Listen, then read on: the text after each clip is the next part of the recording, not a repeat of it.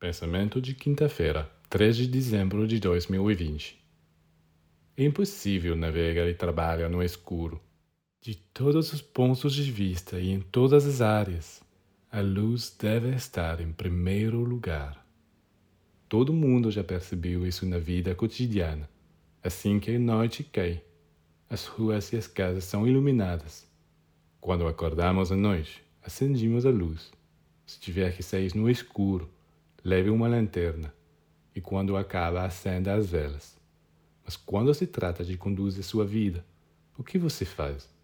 Você muda a sua situação ou o país. Você deixa a sua família.